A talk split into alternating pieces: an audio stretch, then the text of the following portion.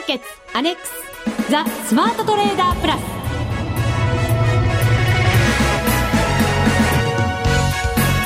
リスナーの皆さんこんにちは。内田まさです。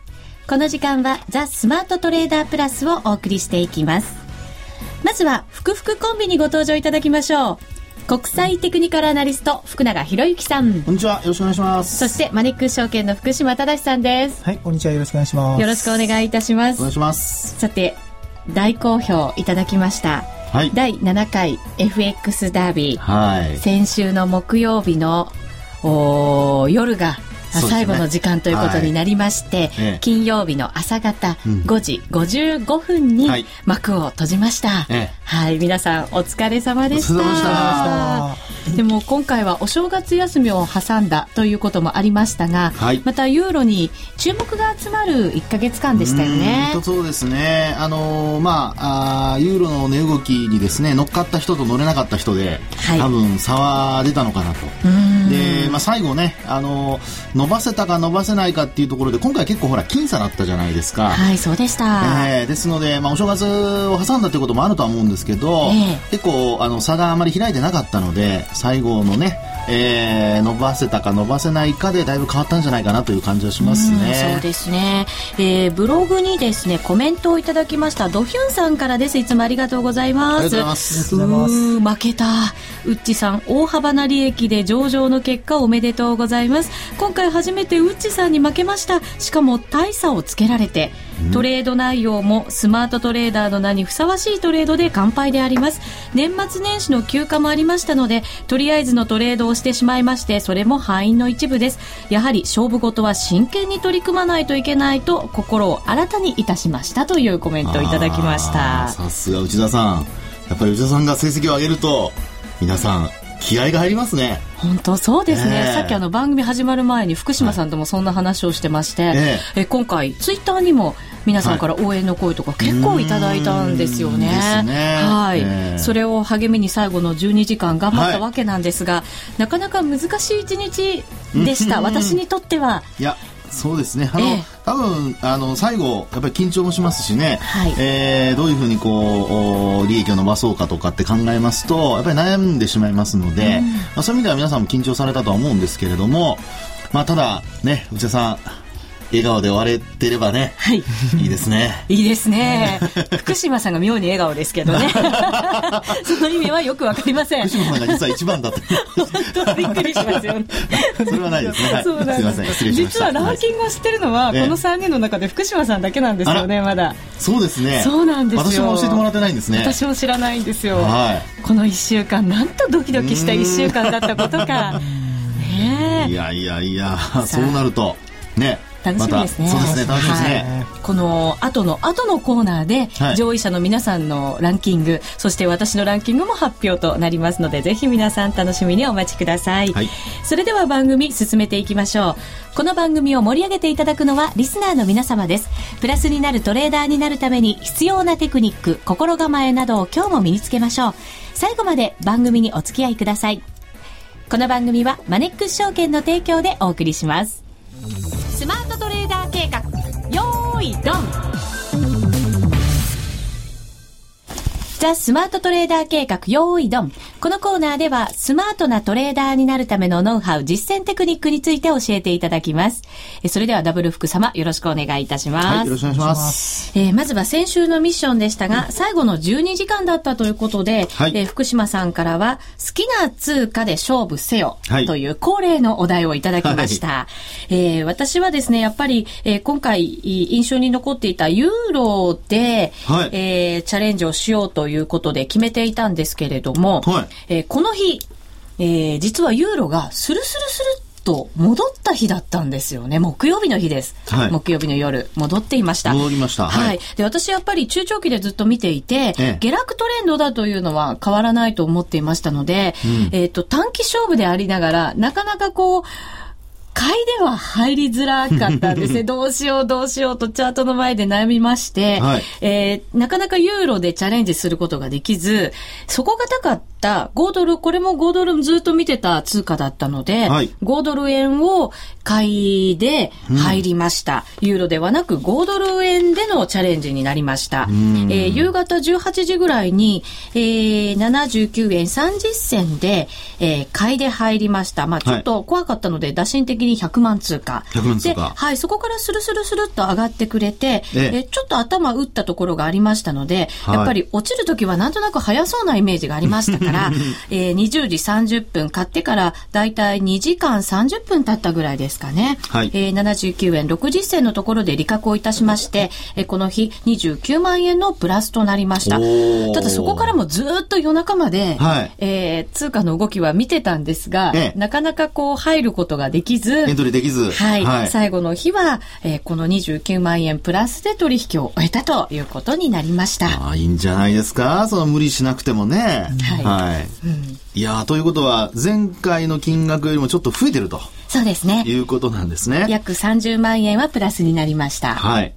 えー今回のそのトレードで言いますとですね、まずは、あの、トレンドに乗っかるというところで考えますと、あの、トレンド、これ、あの、えーチャートご覧になれる方、ぜひご覧いただきたいんですけど。そうですね。番はい組ホームページにですね、私のコメントを書き添えました、えーチャートをアップさせていただきましたので、えーぜひご覧ください。はい。えーこれご覧いただきますと、あの、ボリンジャーバンドと移動平均線が両方書かれてますよね。はいはい。で、その中でですね、あの、ボリンジャーバンドがこれ結構狭くなってきてまして、で、どちらかに動いてもおかしくないという、そんな状況だったんですよね。そうでした。はい。で、内田さんは、こう、買いの方でエントリーをしたわけなんですけど、ええこの買いのエントリーの一つのポイントとしては、まあ、やはりあの、高値を、直近の高値を抜いてきたってことが一つありますね。はい、そうでした。それを、ポイントをずっと待っていまして、うんそれで抜けてきたので、はいそこから買いに入ったという状況で、どちらにも動けるような、あースタンスは取ってました。そうですね。はいで、なおかつですね、えー、まあ、移動平均線も、あの、上向きのトレンドを示していたということですよね。はいで、さらにですね、他の、その RSI、それからあと、あの、MacD ですね。これを見ますと、あの、まず RSI からちょっとご覧いただきたいんですけど、RSI ってこれ30%以下が売られすぎで、で、50%、あ、失礼、あの、はじ70%以上が買われすぎ。はいで、あの、このグラフでは25、75っていうふうになってますけど、これ幅は広げていただいても構わないんですね。はい、私は20と80でちなみに、ははいい、やってます。で、そうやると、あの、エントリーのタイミングは厳しくなるということになりますよね。はいで、もう一つ使い方として、ちょうどこんな風にトレンドレスになってる時っていうのは、あの、RSI 見ていただくとわかりますけど、これ50%ラインでこう横ばうんですよね。そうですよね。はいあの、先週、福永さんに教えていただいて、はいもみ合いのところはええ、この50の上にあるか下にあるかで判断することもできるんだよっていうあの、アドバイスいただきましたよね。はい。で、えー、タイミングとしては、あの、50の下にあったところから、50を上回ってきたというところでね、はいえーここでエントリーしたっていうのは、これ短期勝負ということで言えば、あの、これエントリーの一つのタイミングになるんですよね。はいまあ、特にあの、短期ということで考えた場合ですけどね。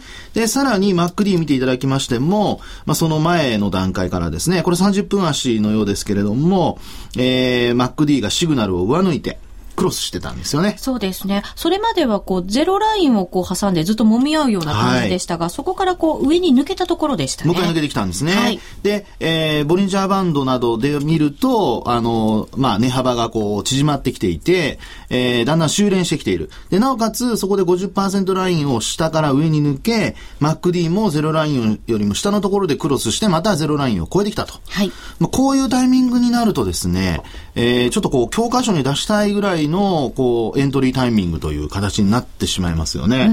えーですから、あの、こういうタイミングっていうのは自分で、あの、例えばマーケット関係者が作ろうとしても作れるもんじゃありませんので、はいまあ、そういう意味では、この揉み合いを内田さんがずっと見ていて、で、えー、まあ、あーなんとかですね、このエントリーのタイミングを見逃さなかったというですね、これは最後優秀の美を飾るには、まあ、金額的にはね、あのーまあ、100万通貨ということなので、あの、慎重にということで、こうもう、ま、全く問題ないんですけれども、あの、本当に優秀の美を飾るには素晴らしい、えー最後、えー短期勝負のトレードだったかなというふうには思いますね。はい。はい。利確の部分はいかがですか？え、あの、利確の部分もですね、あの、売ったところのタイミングというのは、これあの、おボリンジャーバンドの前、プラス2シグマを下回ってきたところ、ここから売ってるんですよね。ですから、そういうところでは、あの、まあ、あ一旦こう、さっきお話した、あの、内田さんが言ってたように、急上昇など急落があるので、はい、まあ、こういうところでは短期勝負で考えた時にはすぐに売るっていうことで良かったんじゃないかなと思いますね。うんなんかお褒めの言葉ばっかりで、はい、ちょっとくすぐったいんですけど、いいですか？このくすぐられたまんまで。いや、まだまだずっと続き、ずっと続きますから。まだ続く。お褒めの言葉がまだまだ続くんですか、今日は。お褒めの言葉。あ、違います。トレードがまだまだ続く。トレードはね、そうですね、マーケットは一生続きますから。そうですね。もう内田さん困っちゃうな。いやいや。えっとですね、今回、あの、ホームページにアップさせていただいたチャートなんですが、前回ですね、佐藤さんから、ろうそく足の色が区別できなくて、できたら、できたら、あの、陰線か陽線か分かるようにしてくれということだったんですね。プリンターがカラーができなくてですね、これ白黒になってるものですから、一応、買ったところ、売ったところは陰線なんだよ、陽線なんだよというところは書かせていただきましたので、はい、えこれでお許しをいただけると嬉しいです。もう一つ、あの、ストップロスは設定しないのですか？というようなコメントもいただきまして、はい、えこれはですね、あの、必ずストップロスは入れています。あの、節目を下回ってしまったところは必ず入れるようにしていて、えー、なるべく損は小さくするようにという、今回はそれを心がけてやってまいりました。はい、いいですね。ですから、はい、あの、まあ、これまでだとひょっとすると我慢してたかもしれませんけどね、その売るタイミングのところでもう一回戻るんじゃないかというふう期待をする、してたかもしれないんですけど、えー、まあ、今回は時間がなかったということが最初から頭に入っていたので、もうある程度利益が出たら、あ売ってしまおうと。うん、まあ、そういう、こう、なんていうんでしょうね、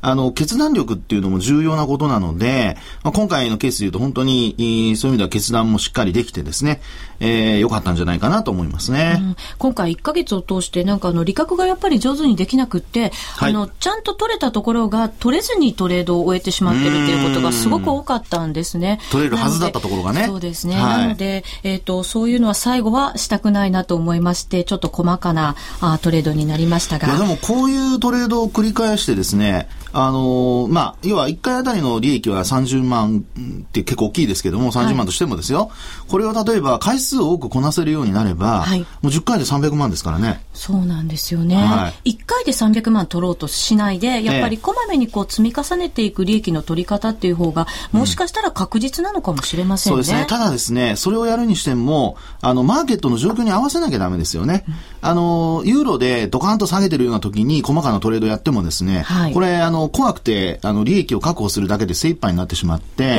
ー、あの、エントリーのタイミングができない、あの、出てこないんですよね。見つからないんですね。はい、ですから、あの、今回のように、この5ドルがこう上下に値動きが結構激しいと言いますか、えー、あの、細かく動いてる中でやるっていうのが重要なポイントですから、やっぱり通貨に合わせて、あるいは相場の状況に合わせて、どちらを選ぶかっていうのを考えなきゃいけないということですね。うん、ですね。ユーロでトレードできなかったのがすごく悔やまれたんですが、まあ、それは、またの機会に。続きますから。そうですよね。まだまだ続きますから、ね。お褒めの言葉はもうこれで終わりです。ありがとうございます。あの、福島さんからのお褒めの言葉は、えー、次のコーナーでランキングとともにいただきたいと思います。ね、はい、はい。2回に分けてお褒めの言葉いただきましょう。以上、スマートトレーダー計画、用意ドンでした。FX なら、マネックス証券の FX プラス。現在、FX のサービスを提供している会社、世の中にたくさんありますよね。そんな中、マネックス証券の FX 講座が堅調に増えていると聞いています。なぜたくさんある会社の中でマネックス証券が FX トレーダーに選ばれるのか、私なりに検証してみました。まずは取引コストについて。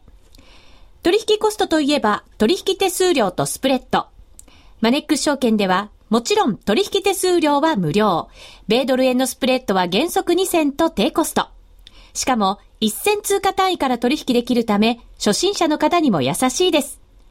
気になる取引ツールはとても使いやすく、投資情報も満載で、携帯電話やスマートフォンからの取引機能も充実。もう言うことありませんね。さらに皆さんに朗報。今なら新規講座開設19,200円相当プレゼントキャンペーン実施中。講座開設のお申し込みはパソコンや携帯電話からマネックス証券で検索。今すぐお申し込みを。FX は予託した証拠金額より多額の取引を行うことができるレバレッジ取引であり、取引対象である通貨の価格や金利の変動により、予託した証拠金額を上回る損失が生じる恐れがあります。お取引の前には必ず、契約締結前交付書面の内容を十分お読みになり、リスク、手数料などをご確認ください。マネックス証券株式会社、金融商品取引業者、関東財務局長、金賞第165号。ザ・スマートトレーダープラス。今週のハイライト。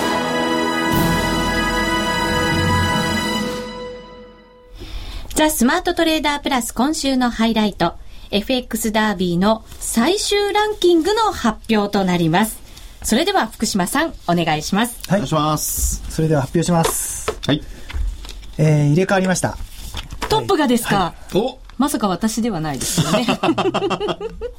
あ、じゃあ10位から発表しましょうか。10位から下からですね。はい、そうですね。そうですね。その方がいいですね。はい。じゃあ発表します。はい。第10位、SNG さん。うん。おえー、290万円のプラス。290万円はい。290万円。うん、第9位、SSS555 さん。309 万円のプラス。はい。第8位、マチュピチュでピチャクチュアさん。はい、えー、324万円のプラス。はい。第7位、とある市場のクオンさん。329万円のプラス。はい。第6位、いつかきっと利確。えー、360万円のプラス。うん、えー、第5位、HA トシさん400万円のプラス。第4位がいいともさん414万円のプラスですね。お4位まで400万円ですか。素晴らしいですね。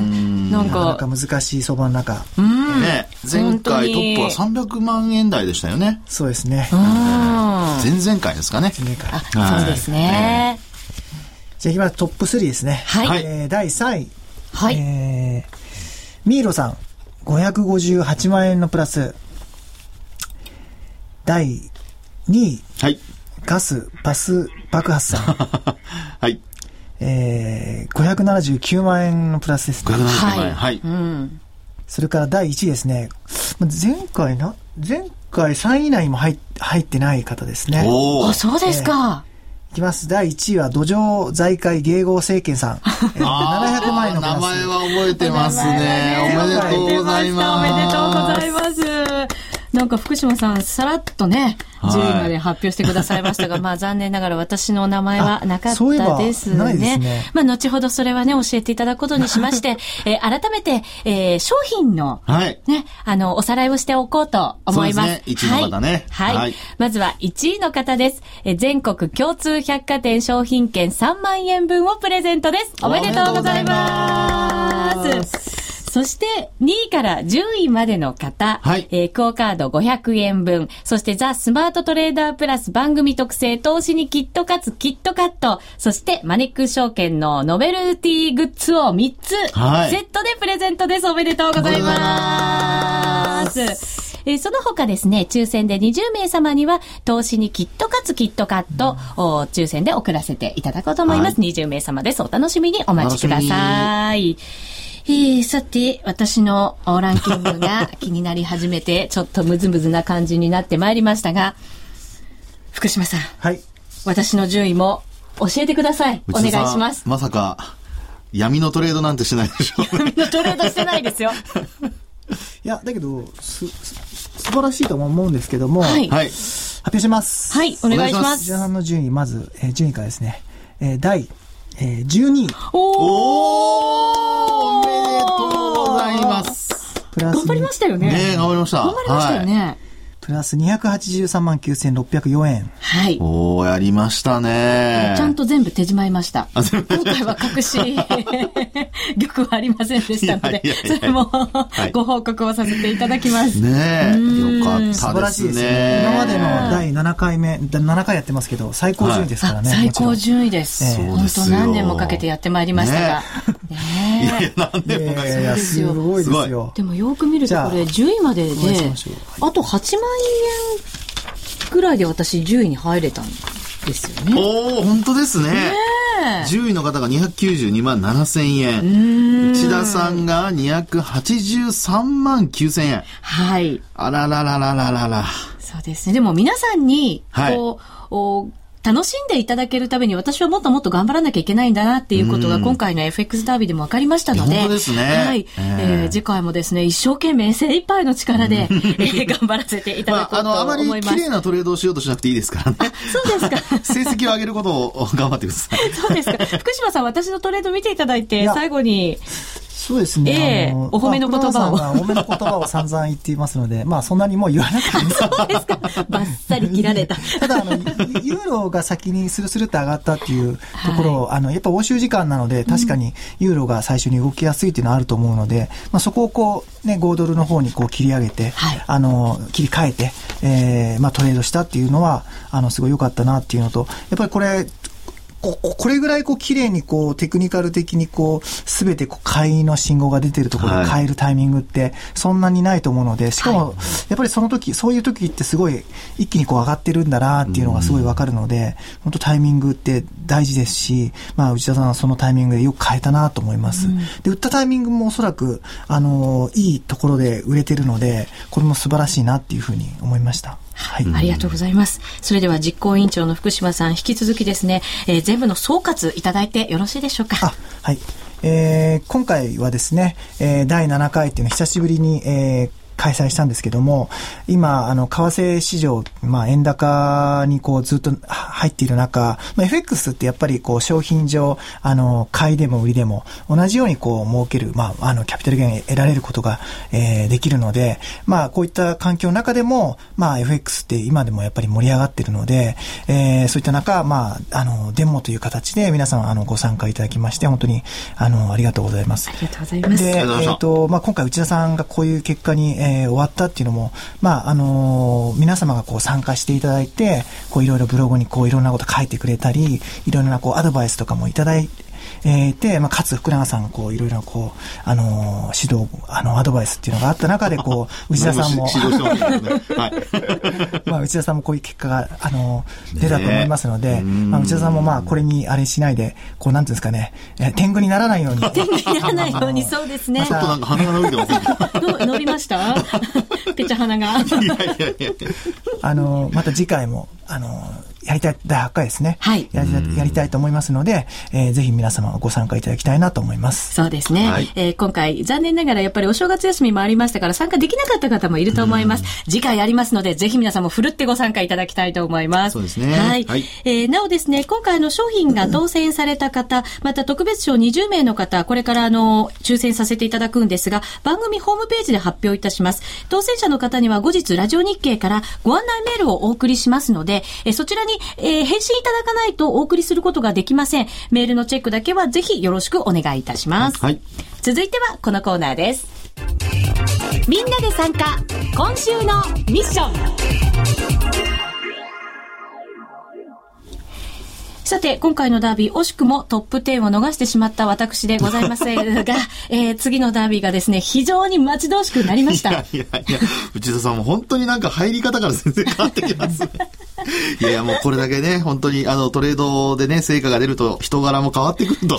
変わりましたか？いやいや、人柄とは言いませんけど、ごめんなさい。はい、前向きになったとね言っていただけるとね、嬉しいんですけれども本当に。それ重要です。そうですね、はい福島さん、次回はダービー、いつぐらいからねやりましょうか。ね今、手帳出しましたよ。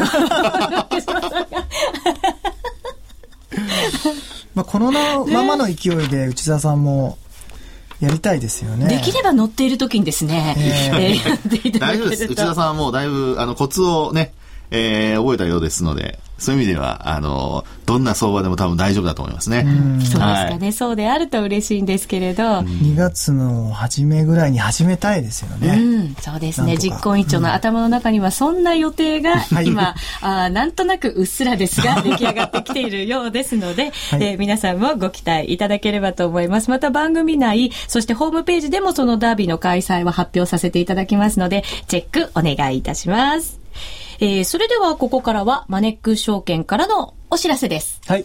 じゃあ、あのー私の方から、先週も少し、あのーお話しさせていただいたんですけども、あの、マネックス証券で今、まあ、FX に関して非常にこう力入れて、えー、いますと。はい。で、特にあの、FX のこう取引を活性化するためのキャンペーンっていうのを、えー、今やっているんですけども、えー、二つ、えー、実施しています。で、一つは、はい、えー、お客様の取引コスト、スプレッドですね。このスプレッドを、えー、お返しししますキャンペーンっていうのをやっています。はい。で、えっ、ー、と、3通貨ペアをやっていて、えー、米ドル円と、えー、ユーロ円、それから豪ドル円の3通貨ペアのスプレッドをお返ししますキャンペーンをやっています。人気の通貨ペアですね、どれも。そうですね。で、どれもですね、あの、通常スプレッドって米ドル円で2銭、それから豪ドル円とユーロ円で4銭なんですけども、えー、スプレッド縮小で言うと、ちょうどその半分の1銭、えー、それから2銭、2銭でやってるのと同じぐらいのキャッシュバックを、えー、しますので、取引コストとしては半分の状態で、えー、取引ができますっていうキャンペーンを、うん、これ、これぐらいのキャッシュバックであるキャンペーンっていう、マネキ証券として初めてですし、はい、おそらく他のあの業者や、まあ、証券会社、FX 業者でこれぐらいの規模のキャンペーンってやってるとこないので、はい、あの、まあ、日頃の感謝を込めましてっていうような、あの、タイトルになってるんですけども、えー、そうキャンペーンをやっています。うん、ぜひ。力の入り具合がわかりますね。そうですね。で、来月の、えー、10日、あ、11日ですね、土曜日の朝6時55分まで、えー、これやってますので、えー、ぜひ、えー、ご参加いただきたいなと思います。まだ1か月近くありますもんね。そうですね。はい。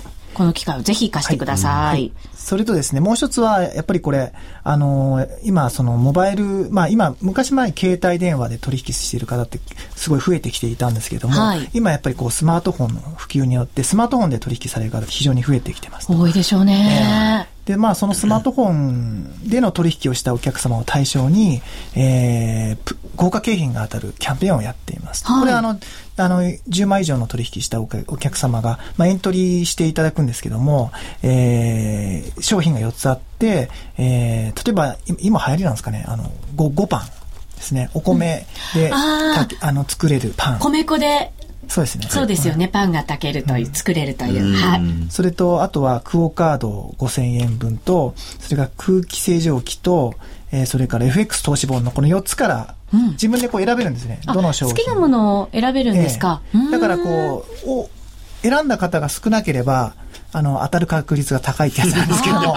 それもちょっと駆け引きがありそうですよ。心理的な戦いが。人気のあるところにはやっぱりこう、あの、当たる確率がこう、低くなるので、はい、まあその辺も見ながらこう、うまくエントリーしていただきたいなと思うんですけども。5番と空気清浄機はちょっと、競争率高いかもしれませんよ。私のね、水準からいくとこ。まあ内田さんもぜひ、ね、そうですよね。これ、エントリーが必要なんですね。スプレッドお返ししますキャンペーンもエントリーが必要なんですけども、はい、あの、スマートフォンキャンペーンもエントリーが必要になります。うんはい、自動的になるわけではなくて、必ずエントリーが必要なので、はいでね、ぜひこの辺はご注意をいただきたいと思います。私もすぐにエントリーしなくちゃ。ぜひ皆さんもお急ぎください。キャンペーンえ、ぜひ有効に使っていただければと思います。以上、みんなで参加、今週のミッションでした。